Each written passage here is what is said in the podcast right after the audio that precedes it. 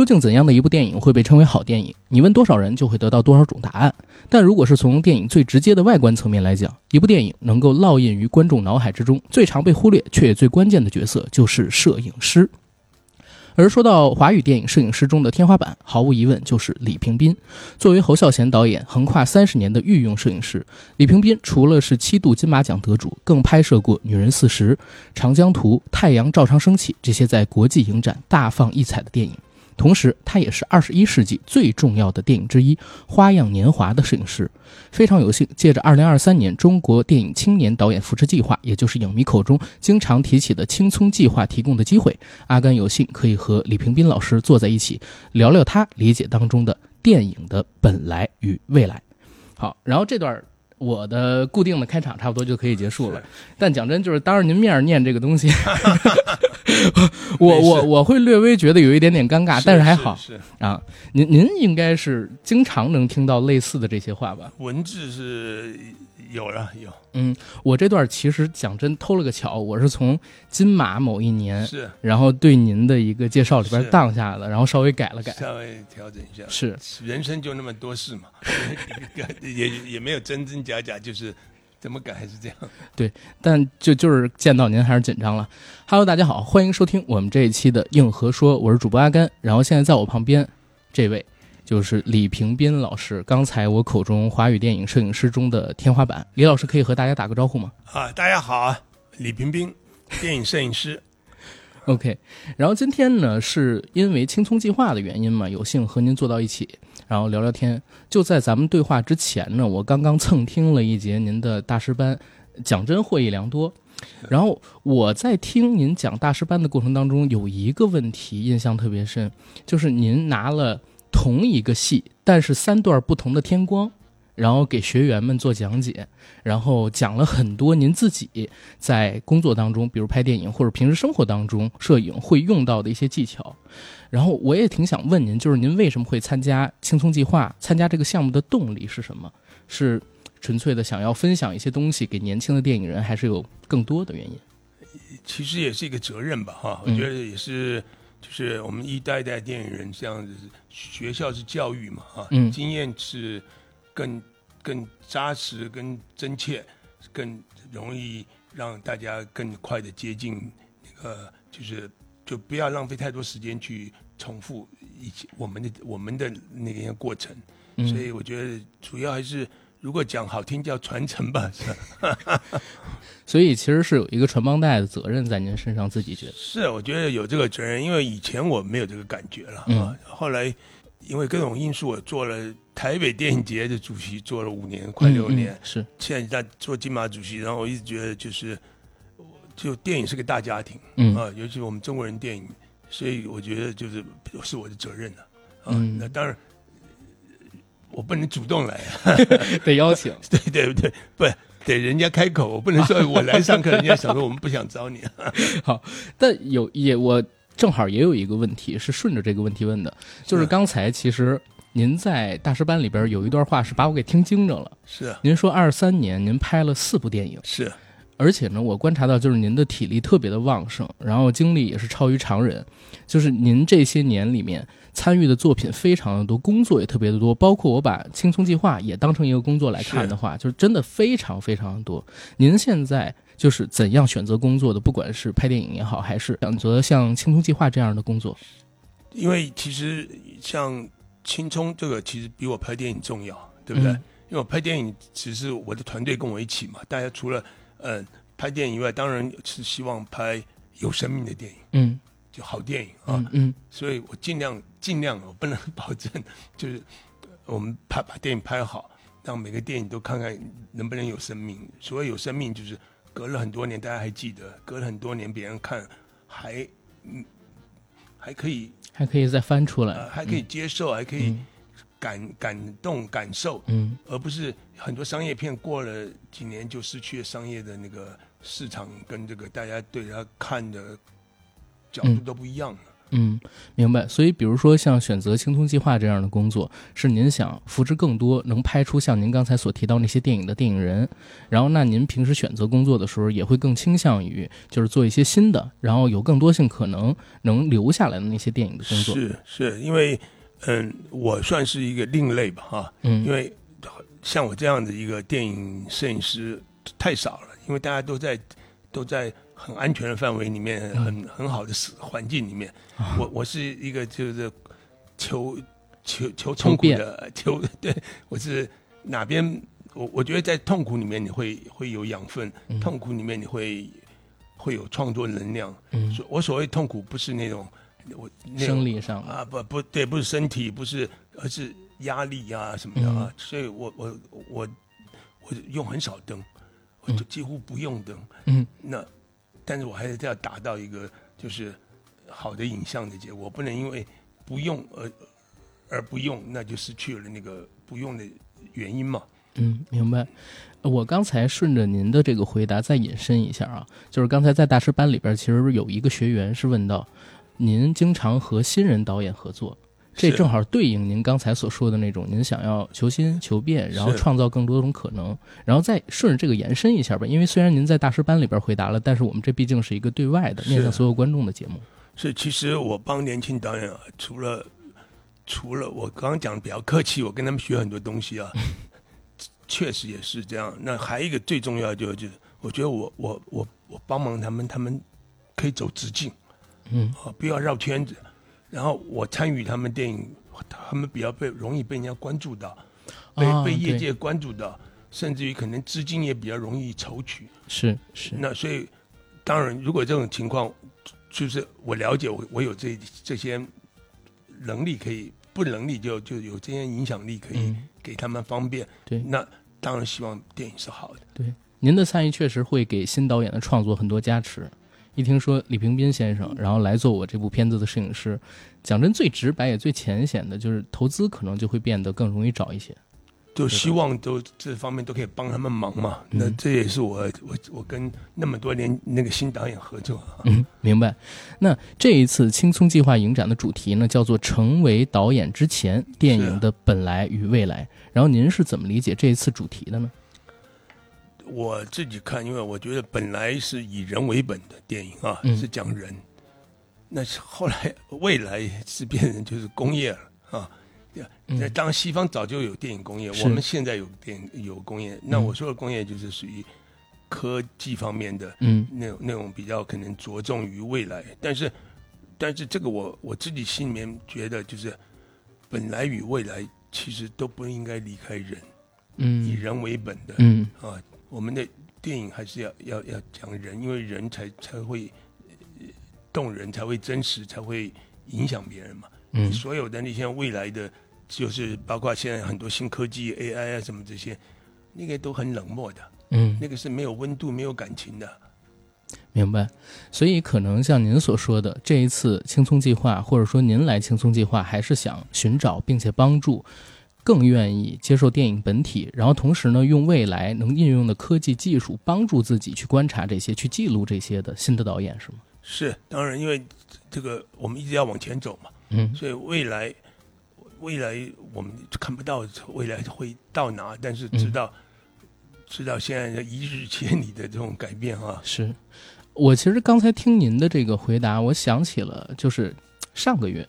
我正好看高群书导演他的一个专访，他提到一个话，是他说以前中国大陆的电影，就是在他刚刚入行的那个阶段，当时呢是以创作为主，是就是那个时候电影基本都有作者性，但是从两千年代初期中国大陆的电影开始市场化，然后拍片权下放给民营公司之后。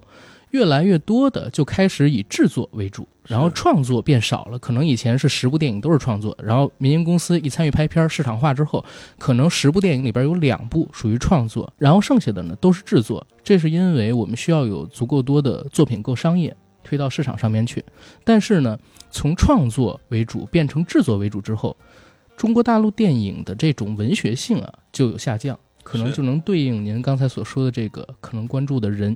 或者挖掘人就比较少了，所以他其实，在那次专访里边也提到一个跟您类似的观点，就是如果你想做出留下来的作品，因为以前的电影虽然没有现在哎这么绚丽，是可是你会觉得特别有味道。是对，所以他也想找更多的年轻人，让他们去拍摄能创作的作品。是，就是其实就我就是我前面讲就讲人的啊，嗯而不是讲那些以市场为主的嗯那那些那些很短暂的这个这个市场电影。那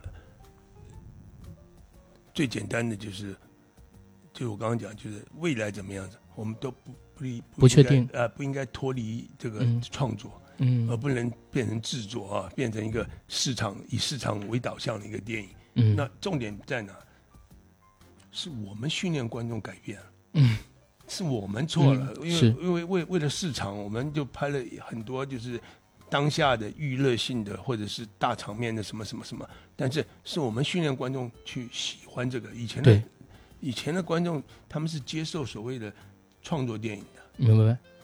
像《悲情城市》在台湾拿到的票房成绩也非常的好。是是是。嗯是以前基本上是接受的，观众是嗯接受的。所以其实就聊到电影的本来嘛，还是希望有更多的电影人可以创作出关注电影本体，就是人的故事，然后引导我们的观众慢慢的再回到这个概念上面来。是嗯因为那样的电影是对人是有影响的，嗯，会会会从内心影响人的。是，没错。那聊了本来，然后我们聊聊未来。这次其实青葱计划它在开幕的时候有一个论坛，论坛是有郭帆老师和几位老师他们进行了一个对谈吧。在这次的对谈上边，其实有啊一些话让我的印象特别深刻，比如郭帆导演他就讲了这次去美国好莱坞考察，然后发现 AI 参与电影创作之后产生的影响。这一点其实正好和今年年初 ChatGPT 然后出现之后对我的影响能够勾连起来，这让我特别的忧虑，甚至是恐惧啊。是就比如说现在的科技越来越发达，呃，未来有没有可能出现这样一种情况？因为三四月份的时候，我用过一个软件，那个软件是我输入一个文字，它能直接生成五秒的视频，是。然后我就开始担心未来有没有这样一种情况，就是每个人输入几个概念，它就自己生成一个电影了，不需要我们去拍了。是，所以，就像您是怎么看待像 AI 这样的新技术进入电影，或者说参与电影制作这回事儿？我觉得它还是一个是，它 AI 比我们博学啊，比比它嗯。广广广度对。广度，但是问题是我说它没有温度，嗯。就是它做出来可能千篇一律。我们现在只是刚开始，嗯，我们没有看它整体性，那他可能某某种类型，它永远是在重复的，对不对？对对跟我们不一样，我们很多缺点，但是我们我们有温度，有独特性，有成就是生命的过程，对，那这个过程是不会被取代的。嗯，没错。哦，您您说这点确实是对的，因为 AI 所制作的电影很容易完成一种什么情况，叫堆砌。是但是他很难会有这种创作，因为创作本身它会有缺点，有缺点的话才有他自己独特的观感。是是是嗯，明白。是，所以我觉得就是可能现在我们会会受受受到他影响一阵子，嗯，但长期来讲的话，除非它又进步了，除非他又进步了。您刚才说受到影响一阵子，正好又引到了我写的下一个问题。哦是因为像您这样的摄影师是经历过胶片变数码，是然后包括三 D 技术进入到我们这个行业里边来，甚至是特效技术进入到我们这个行业里边来。然后您觉得，就比如说像 AI 技术，会和刚才提到的三 D 技术，然后特效技术、数码变胶片这些有什么不同吗？胶片。说实在的，就是数码数位刚开始的时候，它是离胶片很远了。对，那其实到今天来讲，其实胶片的困难度，呃就是以现在的未来来讲啊，嗯未来这些什么三 D 特效这些胶对胶片来讲是难度太高了，而且嗯成本太高了，嗯所以以以现实来讲，就是是无法再取代了。就嗯是因为它这个太简洁、太便利、太就是整个制作预算上，对于在跟胶片年代，嗯你看胶片我们放映要拿十几个大大大本，对吧？对对现在就一个小 DCP 对，就可以完成你。这个成本量跟那个费用投，就是以以以商业行为来讲，它那个成本钱太高了。世界一直在变嘛，嗯我们当然缅怀，比比方我们刚刚讲缅怀创作，对不对？对对，但是底片还是很好，很迷人，很有魅力。嗯但是以它阻挡不住。对阻挡不了。对，然后呃，三 D 技术跟胶片可能又不一样。三 D 技术，我发现你比如说胶片是彻底被取代嘛，然后三 D 技术好像就形成了一小股风潮，很快就过去了。就过去了，对，因为三 D 它是我们小时候就有啊，哎，那个时候有三 D 电对影，，您就看过？有电影我看过，嗯而且以前最方便的时候，在香港是香港还是台湾？因为我在香港住十几年，嗯呃，台湾在一个角落一个箱子里面，就是啊，我知道啊，像拉洋片那种。对对对，对它就一个很短的一个片子，你投多少钱你就可以看个三 D。啊，对，就是拉洋片那。对对，它就是，而且这个在迪士尼，他们在在很呃很久以前就有三 D 在他们的那个迪士尼园区里边哎是，所以它基本上我觉得就是它在西方更短，嗯，是在我们国家寿命稍微长了一点。对对，因为咱们国家会因为三 D 票价卖的高一点，然后很多观众是刚刚养成看电影的习惯，还被呃还还被糊弄了一段时间被糊。弄，对对对，对，但是 AI 技术好像又和这些不一样，它是不不不能说完全取代创作，这是咱们刚才达成的一个观点。所以它不像胶片变成数码一样，但它同时呢，我感觉也不会像三 D 一样，就一小股风潮很快就过去，它可能会持久的参与进我们的电影创作当中。是他，他这个影响会很大，这个确实啊，嗯。这个我刚刚讲的那个就是，当然说说要要过一阵子，嗯嗯阵子是很长的，是，所以尤其是现在影响很多了，嗯。包括录音的对对，修改声音，啊声音方面，还有作曲啊什么的。嗯。我听一个朋友讲，他是多一天可以做出十万 AI 可以做十万首歌，对，我们以前全世界的人加起来的那个歌加起来可能不。够他几天做的。对对对，对。那你说这个，其实还是还是跟我觉得跟那个所谓的特效也会类似，嗯，就是会有一种疲劳。对，就是我们对现在对特效以前会很惊惊艳，嗯。现在一般人看就就觉得应该有，应该这样，也不会觉得嗯，好像很震撼啊，好像怎么怎么可以拍成这样的？嗯，所以您的理解就是，他首先会持续的参与进电影创作当中，但是他不会影响电影的创作本体，还是一个服务的角色。我觉得我们要把它这个还是要看我们电影人，嗯我们要把它留在服务的角色。啊，是吧？我们不能不能觉得好玩，觉得什么，大家就开始就因为是我们用它嘛，嗯所以就是看大家怎么怎么面对了。嗯，就还是要尝试利用这个工具，创作出更好的东西，不能让它替代我们。协助、来帮助，我觉得而不是来取代嘛啊。嗯，明白。OK，然后再往后走一下啊，就是刚才我们聊到了新技术对电影行业可能出现的冲击和机会。那您认为就这样的技术，比如说 AI 啊，会对新导演的创作产生怎么样的影响？因为说实在的，就是嗯。在这个这个概念，在很我们很年轻的时候就听说，就是以后这个呃不需要演员啊，嗯。导演在家躺在床上，只要卖卖卖个 idea 对，啊，以后什么呃影像就出来了。嗯。哎，现在都成真了，嗯。对吧？就就好像马上就要接近了，所以我觉得这个对新导演来讲，当然打击很大了，因为新导演他们花好多年去学嗯。学去去进入这个，这现在最简单，还比如说怎么分镜头，对。怎么怎么说故事，对。这个 AI 你就不它用对，已经帮你完成了，对对，所以可能呃可能大家以后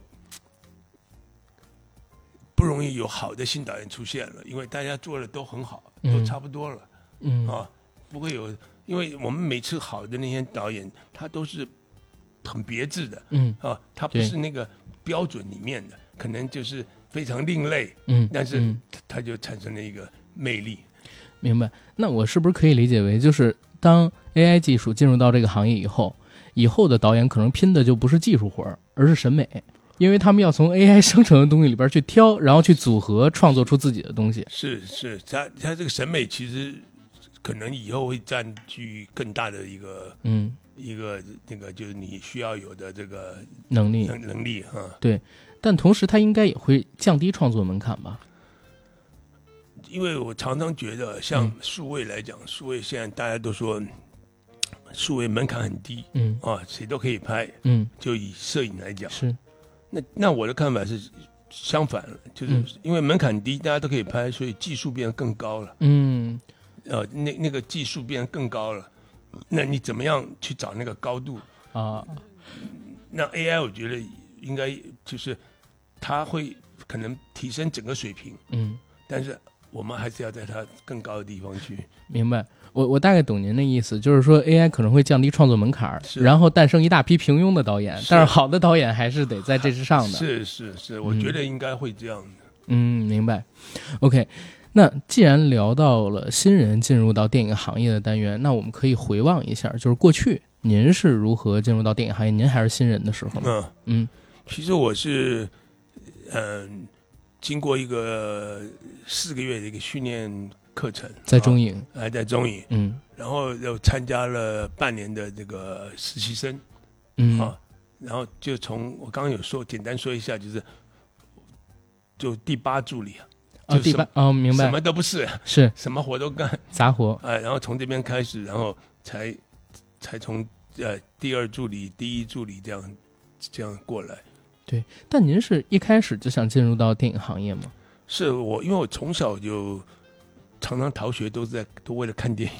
天堂电影院。对对对，所以嗯呃呃我就是觉得，哎呀，我我就是想想做这件事儿，所以嗯我今天跟同学说了好几次，锲而不舍哈，嗯。念念不忘，必有回响。我我就是这个例子，因为从小就想做电影，嗯，从小就迷电影，所有的精神都花在看电影上面。对我我知道您参与就是电影行业的时候，其实正好是台湾新电影刚刚萌芽那个时候嘛，嗯，对，在萌芽之前前一点。前大概呃好几年，好几哦好几年，还不是一点。前五六年。OK，那就又涉及一个问题，就是如果在呃台湾新电影运动出现前五六年，那那个时候做在台湾做电影，讲真也不是一个特别好的工作。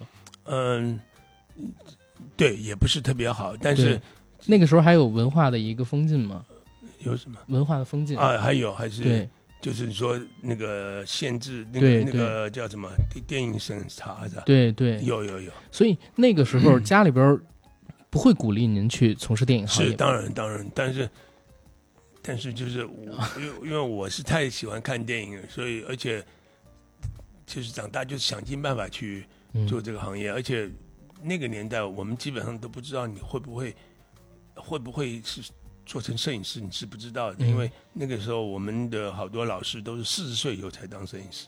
嗯，因为胶片要花钱，不敢让新人做对，而且那个是那是里面真的是很多技术的东西的，嗯嗯不像现在我觉得门槛低了啊，嗯设备好买来一开机影像就不错。嗯，对，那个时候还要去学，从零到有的去学。底片的，它的它跟镜头的关系跟嗯这个很复杂的。这些知识是您在中影学到的吗？还是说到后来的工作当中慢慢学到的？在中影，在中影的阶段，我在中影待了十一年啊哎，所以基本上我是从小助理一直到摄影师都啊在，中我。我不是这个意思，我是说，是从那四个月的培训里边学到的，还是慢慢的工作慢的？慢慢慢工作啊慢慢慢慢，因为培训里面只是告诉我，呃，教了我们所有的这些，就是不同部门的电影的组合跟嗯什么，然后开始实习。实习的时候，那时候就什么都不知道嘛，那也学不到东西，只是知道干活，嗯，慢慢看。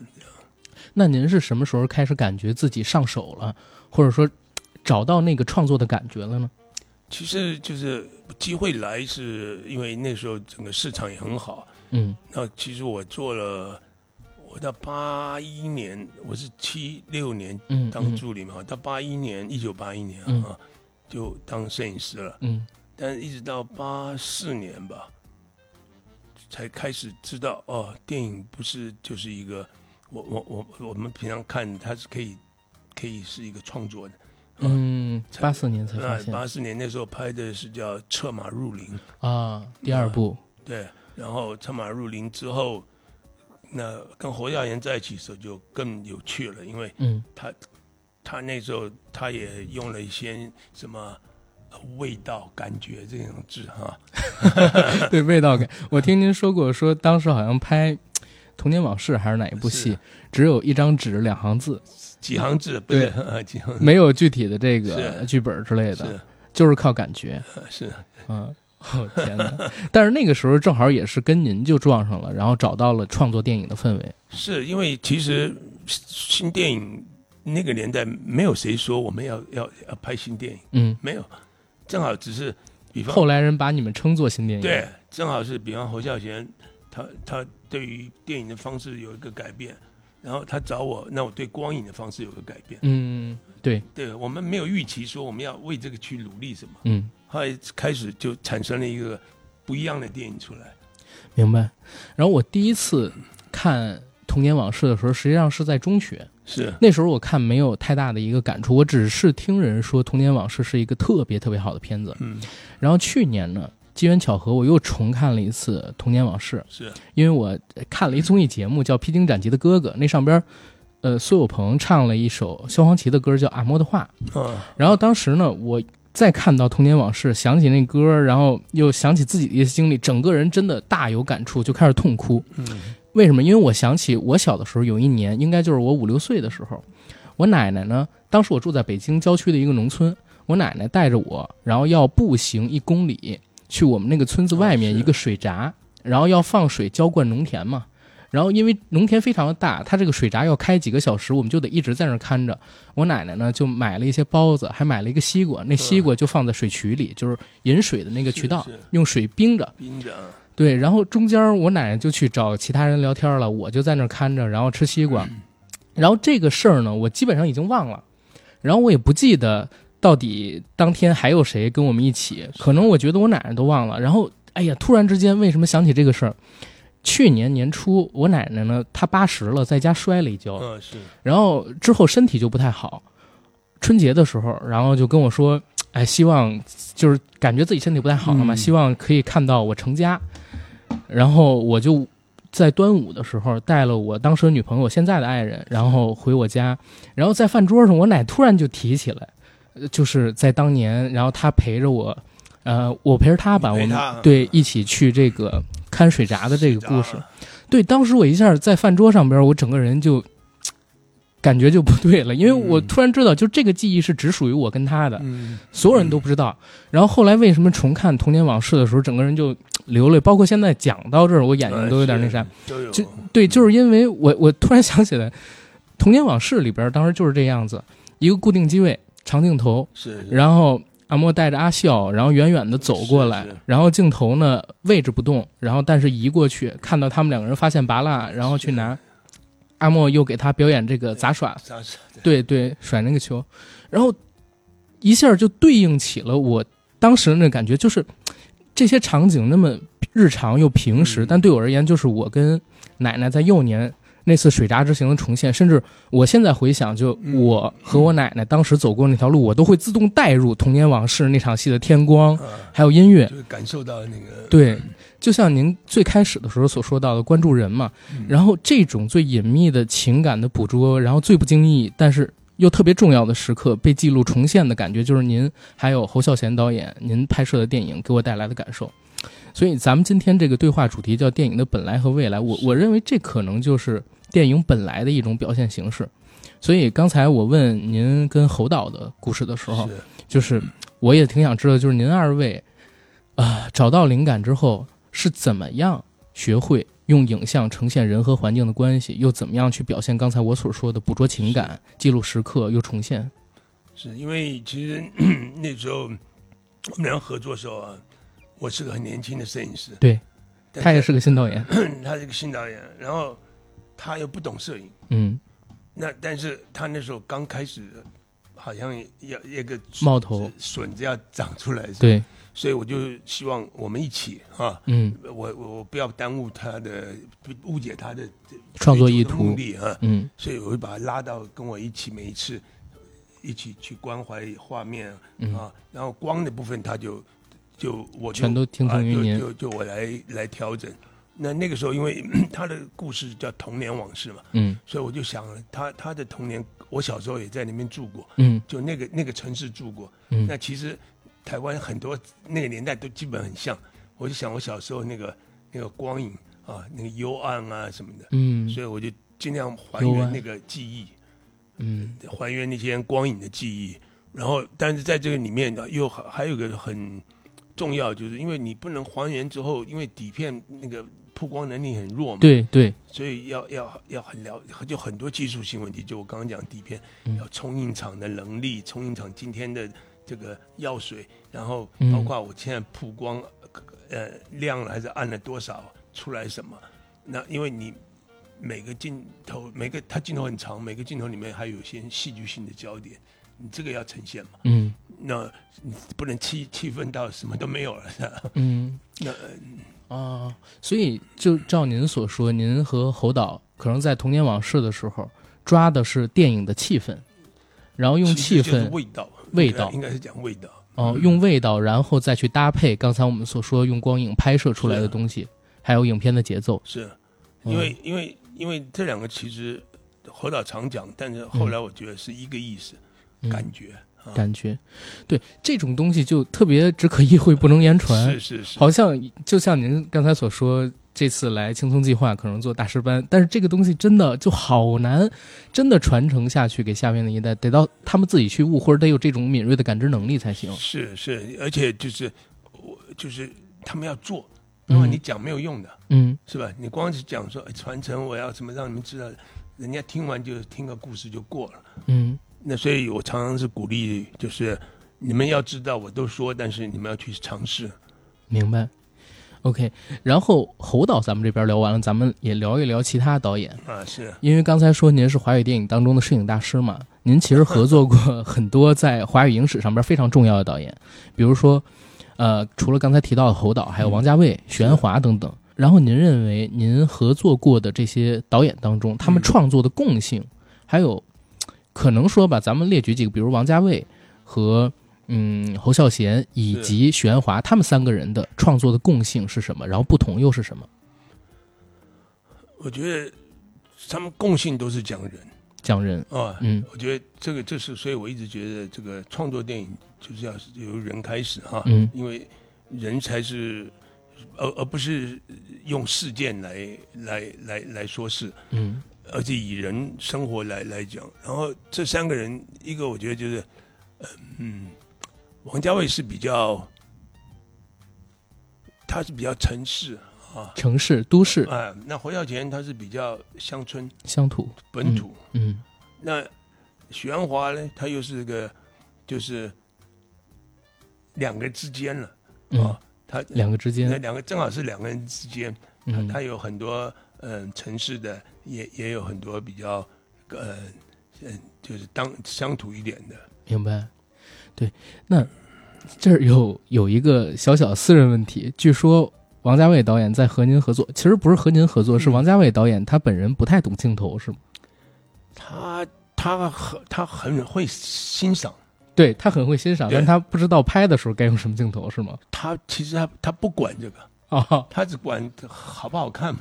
他、啊他，明白。他很会欣赏嘛，所以嗯他只是告诉你说，哎，这个东西我们现在是拍个什么啊，然后你去给他画面。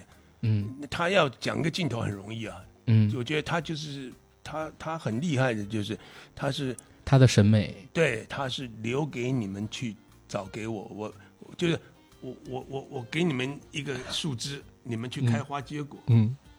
哎这很像咱们刚才就是聊到 AI 进入到电影创作之后需要导演有的能力，是。就是导演可能技术活儿不太需要，但是呢审美要求特别的高。是是是王家卫导演可能就是这种，是是他他就是审美特别特别就是有一个独特眼光，嗯，与众不同，能抓住那种味道。对对嗯，明白。咱们接着往后边来。然后这几年呢，您也帮助嗯很多在大陆的青年导演完成了他们的处女作，比如说《不能说的秘密》《失孤》《长江图》，后来的我们，包括刚才您在大师班里边提到的《七十七天》。然后也因为您合作过很多的资深的导演，相比而言，您觉得现在大陆冒头的这一批新导演啊，他们和过去的老导演创作过程有什么不一样的地方吗？我觉得就是有有点重复，有点不一样的。嗯，就是老导演他们在你说老导演是多比如老呃，比比如说像您与许鞍华导演合作的时候，他已经是一个很成熟的、有经验的导演了。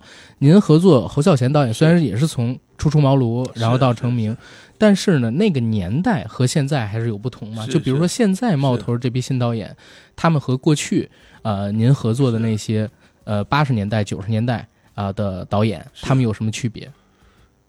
是现在，因为我认识这些导演啊，他们其实。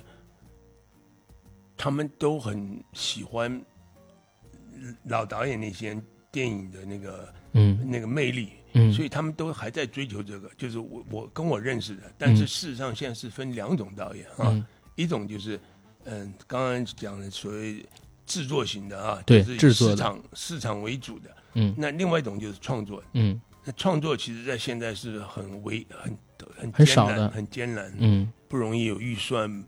回收什么都是很大的问题。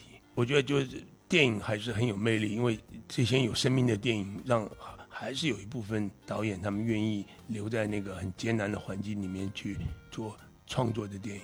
嗯，明白。所以其实他们和老一辈的导演虽然所处的环境不同，但是有一个共性，就是还是想要创作。起码您合作的这些事是是是，而且当然因为。这个大环境太不一样了，我们很难去细说了，嗯，对吧？比方现在这个数位，呃，以前那个底片的底片没有所谓的 monitor，对，所有的工作就是互信，呃，你到底拍了什么，导演也不知道，最后看着不高兴也来不及了。对对，哎，其实讲真，因为我我真正进入到这个行业，就已经是数码时代开启之后了，是，所以我每次听到就是有经历过胶片时代的人跟我讲。啊，他们拍的时候其实并不知道自己拍出来的东西到底是什么样子。摄影师知道啊，摄影师知道，对，但摄影师也没办法告诉导演嘛，是对吧？所以其实就像您刚才说到的，是一个相信的过程，电影创作互信，对，互信是。然后，因为摄影师知道我在就是西洋镜嘛，嗯，我在变什么魔术，我这个光影，我当不是每一个摄影师，有些人大概他们。就比较常态的工作，就没有什么意外。那比方像我，我我就不按不按牌理拍摄了一个摄影师，那就每一次我我知道有个东西我在做个什么，那导演他们还还不知没看到，要等看样片的时候才知道。对，所以那个时候的电影创作可能更紧密，有没有这种感觉？更什么紧密一些？就是当然团队之间的那个非常重要，团队之间的紧密度。跟那个向心力啊，大家同时同每次看看样片好的时候，大家都很高兴。稍微不理想，可能不是我演员不是什么，是冲印冲冲不好，或者你就大家就心情就就就会受到很大影响。明白。刚才其实咱们这个问题问到现在的新导演和过去的那些新导演，就是几十年这么两个跨度之后啊，创作上有什么不同？我有一个小想法想问问您。就是我一直觉得现在电影越来越难拍，有一个很大的原因，是因为很多好的故事其实已经被前人写过了。嗯，因为比如说我想写一个悬疑故事，然后我在写底的时候，我会发现，哎呀，真的好难不用别人用过的底，是因为都被人给用过了，所以我如果用的话，就会被别人说我是抄袭或者说是借鉴。但如果我想跳出他们之外，自己再原创一个可能与众不同的底，又太难了。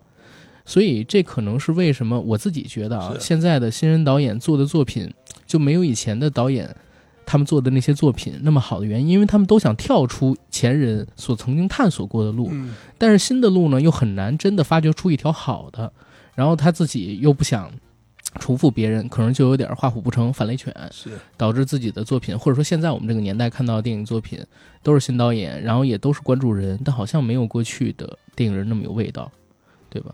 会有这样的一个问题存在吗？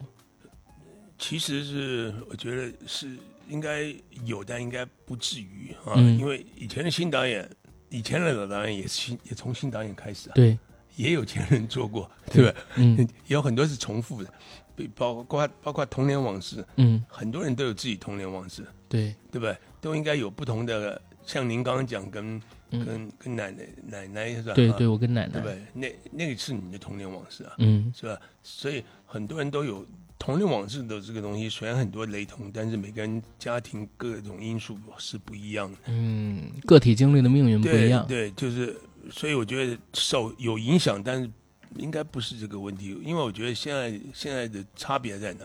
嗯，就现在大家都不走过程，就想一步到位，要结果。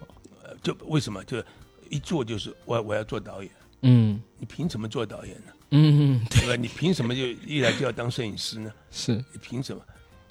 你你没有那个那个成长的经验，没有那个，我刚刚有跟大家聊这个，就是、嗯嗯你要有要有工作各种角啊，最好训练自己要有这个应变能力。嗯那也就是你不能一开始就做一个是呃导演摄影，你你没有那个过程。以前的导演都是从就是第八副导开始的，对，慢慢的，对对，他他那个，所以他那个呃常年的累积的对于创作的经验跟嗯自己的追求，明白。所以其实可能像您所说到的，您认为之前有人走过的路，并不是限制后来人最大的问题，而是大家可能现在会有一些心急，然后不想慢慢的一步一步的来，而是想一步拿到一个结果。是是，嗯我觉得我，而且我觉得是，就是看到都是这样的，嗯，因为因为因为以我前我能理解您说没。有那么多专业学校嘛，啊，嗯，所以大家也乐于就是从基层啊一步一步。对那现在专业学学校训练都是嗯没有人教当助理的，嗯嗯，对。呃对对吧？这个课程里面没有当 没有教你怎么当助理，所以像您所提到的，好像我们是应该稍微慢一点，然后应该抓起以前那个时代下好的经验，就是慢慢的来，一步一步的来，慢慢的学习，然后等着水到渠成。是我觉得可能也也要从教育这边开始哈，嗯就是让在学校就是要要让他们知道这个过程，嗯让他们知道这个过程的重要性啊，嗯怎么样累积强大你自己的这个创作能量，嗯，而不是碰运气啊。对现在很多都是碰运气啊，对，在家憋着写剧本嘛。是啊，嗯，OK，那我们接着再往后边来聊啊，就是您其实拍摄过特别多的电影，然后也有很多作品啊拿到了国内的、国际上的大奖，对不对？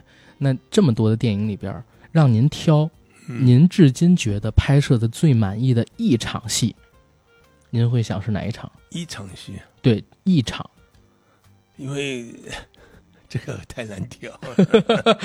哪场都好。这没有，因为每每一场其实每次拍戏的过程都很痛苦哈。嗯所谓痛苦就是没有人会说斌哥来这边吃吃饭喝喝酒哈。嗯即使吃饭喝酒，也是希望你做一个不一样的，对吧？对这也是我们的责任嘛。对，所以每天工作的那个无形的那个嗯，压力都在，嗯所以每一场有时候都觉得，哎呀，这个有点意思，那个有点意思。嗯但是如果我们讲一个电影的话，我还是觉得就是像《童年往事》啊，哈，还是我到现在拍那么多电影里面，为什么我觉得他是我最喜欢跟最重要？嗯，因为那时候我年少，年少，经验不丰富，嗯然后敢敢于冒险啊，嗯敢于尝试，嗯用用那样的光影去拍摄一个一嗯个电影。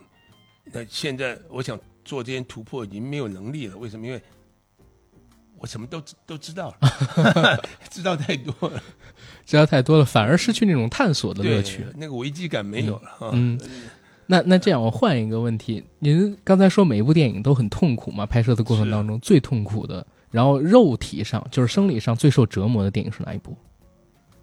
其实都跟侯孝贤吧，都跟因为但但是侯导不都是长镜头固定机位吗？这不不，因为后来从海上花之后就就啊。就不固定了。是是。啊，那重点不是固定不固定，就是嗯。第一个就是有没有味道，啊，有没有感觉，那种绞破脑汁的那种啊，这个在哪？嗯。你的光影里面有没有那个东西？那有的时候你有，但是演员不在那个位置里面，也也明表现不出来嘛。明白，所以其实那个那个身心压力最大的都是跟侯导，对我以为您会说是七十七天，那个是累，嗯。但但是那个那个像长江图跟七十七天都是没有未没有回头路的，对。就一直往前走，一直往前走。对，因为我记得我看过您的一篇专访，您在里边提，拍七十七天拍完了之后，当地的人跟您说：“李老师您真好，是。就是我们这边五十岁以上的人已经不让他们来这么高海拔是是是，那时候我都快六十还是六十出头，对，啊，刚刚好要六十五十九六十，然后，然后我心想我是没知识，不是我不是不是我，对，而且那部电影的预算应该也很低，我都很难想象，就是您嗯到底为什么会去参与这部电影，在当时因，为其实呃，因为我工作都是讲缘分，我很少管嗯你大制作、小制作、大导演、嗯小导演，嗯因为我很多这种，我是那个时候在北京拍戏。嗯然后这个导演跟那个制片，他们就到酒店来等我，我都嗯半夜一点多才收工，他啊们就，在一直在等，等了，然后我就我就跟他们讲说，我我我可能不行吧哈。第二天他们又来了，嗯来了好几次，然后你说我，那我只有我说，但是我说我这个年龄嗯那么高的纬度、嗯啊，海拔，海拔那么高，我说万一我我有我有点什么状况，你们怎么办？就是什么都没了。他们他们怎么说的？没有他，他们说呃放心什么？我说你们要找个预备的，他们他们是是有找一个就是呃就是预备啊，明白。但是那您人也太好了，啊，人也太好了。您您第一反应不是说因为这个海拔太高，我年纪太大去不了，而是说你们要找一个预备的，随时准备我出事儿。是，然后我就开始预开始，呃因为我住在山边上嘛哈，嗯在洛杉矶山边上，我就开始常常小跑步啊，上山啊，下山啊，嗯，嗯。就是锻炼好这个这个体能，面面对 面对这个高海拔，而且对而且他他们讲说，那时候讲我以为开玩笑，说嗯。可能两个月洗没没地方洗澡，啊，就都住帐篷里面。明白。然后那就又涉及到一个问题了，因为您合作很多新人导演，而我也知道，就是您和这些新人导演合作的过程当中，您也会提出很多，其实不光是摄影或者说光影的建议了，是，甚至会提出很多对于电影本身的建议。您自己没有想过做导演吗？还是说有做过，但我不知道？其实我有很多机会，但是嗯我我那个年轻时候就也是绷着要想做想做导演，想做导演？后来发现其实做导演很痛苦，嗯，可能会很有名啊，但是做导演第一个就是您也很有名。啊，一你你你一辈子拍不了几部戏啊。嗯嗯，然后，后来我发现，其实你看我拍了快一百多部戏，然后 然后等于是我过了一百多个不同的人生啊，是是吧？导演只能过自己的人生啊，是是吧？那我帮好多年轻导演拍了他们的童年往事、连连风尘，对嗯不对？嗯那所以其实每个电影就像一个生命嘛，啊，嗯就像这一个一这位导导演或编剧的他们的生命体嗯验，或者是不管怎么样，就是就是当摄影多好啊！你每次可以体验不同的人生的一一些变化，跟人人与人的关系，跟那些就是人啊，就、嗯。就是我觉得就是像我自己也不是开玩笑，就我的人生太丰富了。嗯。啊，没有一百也有五十个不同的人生体验。是的，哇，听您讲就真的很羡慕您，嗯。一百个人生，然后参与一百个新人导演，呃，不是一百个新人导演，参与几十个，导演，上百个故事的创作，对，好，那嗯，我们聊到这儿，其实啊，这次专访已经到比较靠后的位置，嗯最后还剩几个问题，然后有一个问题还蛮重要的，是要问您，就是近年来电影的放映媒介，嗯不管是拍摄啊，拍摄刚才说了，已经从底片变成数码了。放映媒介也有了更多的选择，您怎么看待，比如说流媒体电影和传统院线电影在未来的发展？我觉我觉得就是这个可能会越来越走向你刚刚前面讲叫什么媒流媒体流媒体这边嗯。来，因为现在观影的经验都变了，尤其社会整个整个整个世界受到疫情这几年啊，嗯，大家基本上不能去戏院嘛，对，对不对？所以基本都在手机上面。嗯，那当然还是很多人喜欢在大的荧幕去没错看没错，但是事实上，我们的主要观众群都是二十几岁以前吧，十几岁的，嗯，十十八九，这这个阶段的观众群是比较大量的嘛。对，再上去工作什么都不可能了。那嗯如果这一批批的电喜欢看电影人，他们最后可能都变成在流媒体流媒体上上看，对，嗯、其实我觉得会影响很大。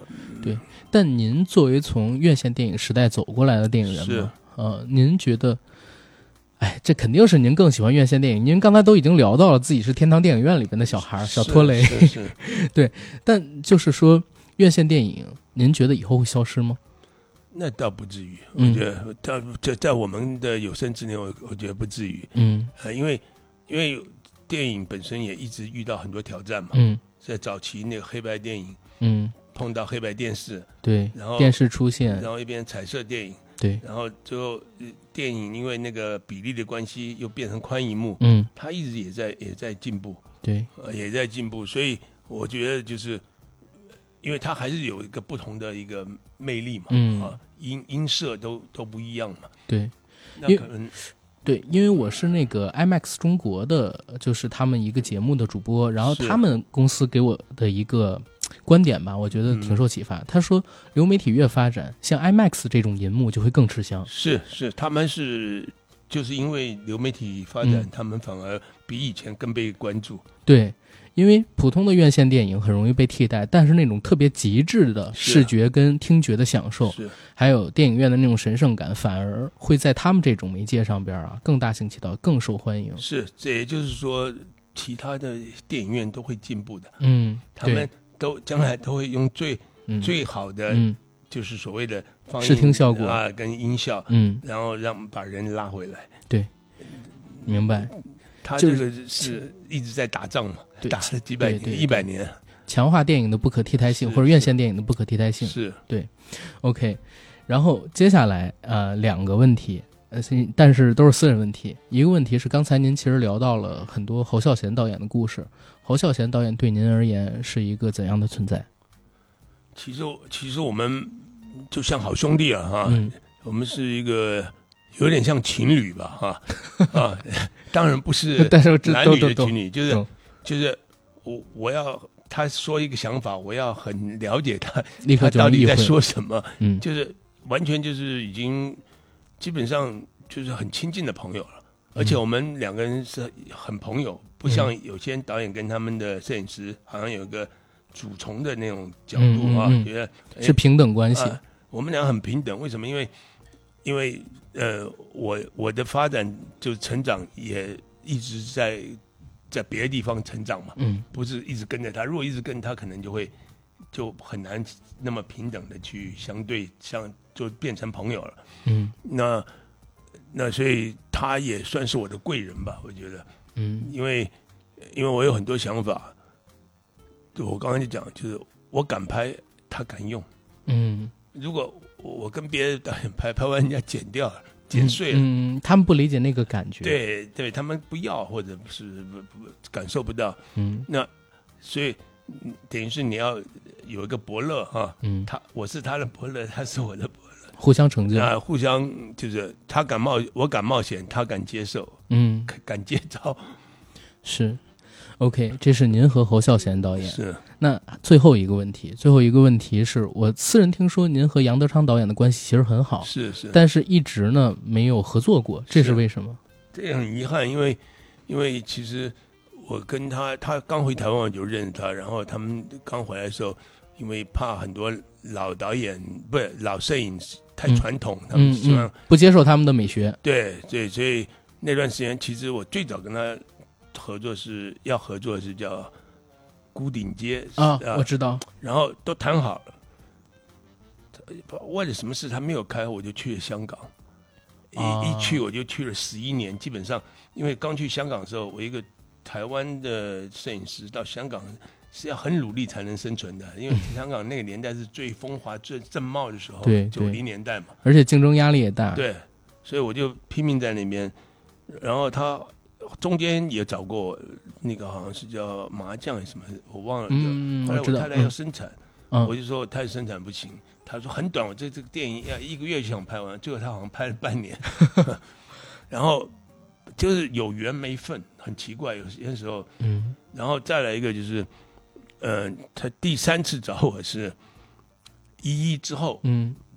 成龙公司投资，就是他找到成龙啊公司投他一个故事，然后他就跟我讲说，平平这次我们一定要合作，嗯，但是后来那时候我本来跟成龙公司有个合约是张国荣的电影，嗯。张后来张国荣不是走了吗？嗯。那合约还没有执行嘛，嗯。他，们就把这个合约执行转到杨杨导，杨导，嗯。后来杨导就生病了。嗯，明白。所以真的就是因缘际会错过了。是对，所以我很相信这个缘缘分，嗯很多事情那么熟的朋友，那么多次的要合作，最后最后是对，就是太怎么讲，就是我们改变不了。对对，生命本身就是是充满各种遗憾嘛。是。对。但是呃，我还是很羡慕您，虽然也有遗憾，但一样的，像您刚才所说的，参与了三四十位新导演或者说导演，他们创作的一百多个人生的故事。是是，嗯，行，我我觉得咱们今天聊了一小时，然后从《青葱计划》这次主题电影的本来和未来成为导演之前，然后也聊了您啊合作过的这些导演，您如何入行，甚至还问了我两个私人的问题。我我我首先已经非常非常的满足了，然后最后也得跟您说。李平斌老师，我是您的粉丝。今今天人家跟我说五点开始，但是我真提早很久就来了，然后蹭听您半天大师班，非常高兴。然后您能做客我们硬核说的节目，然后，呃，希望下一次再见您是在您制作的电影的首映礼，或者说其他场合，好吧？好，嗯好，谢谢啊，谢谢你那么关注电影人跟电影的事，嗯非常感谢，因为我觉得就是我们需要被看到。嗯，好，那这期的节目就到这儿了，谢谢大家，拜拜。好，谢谢大家。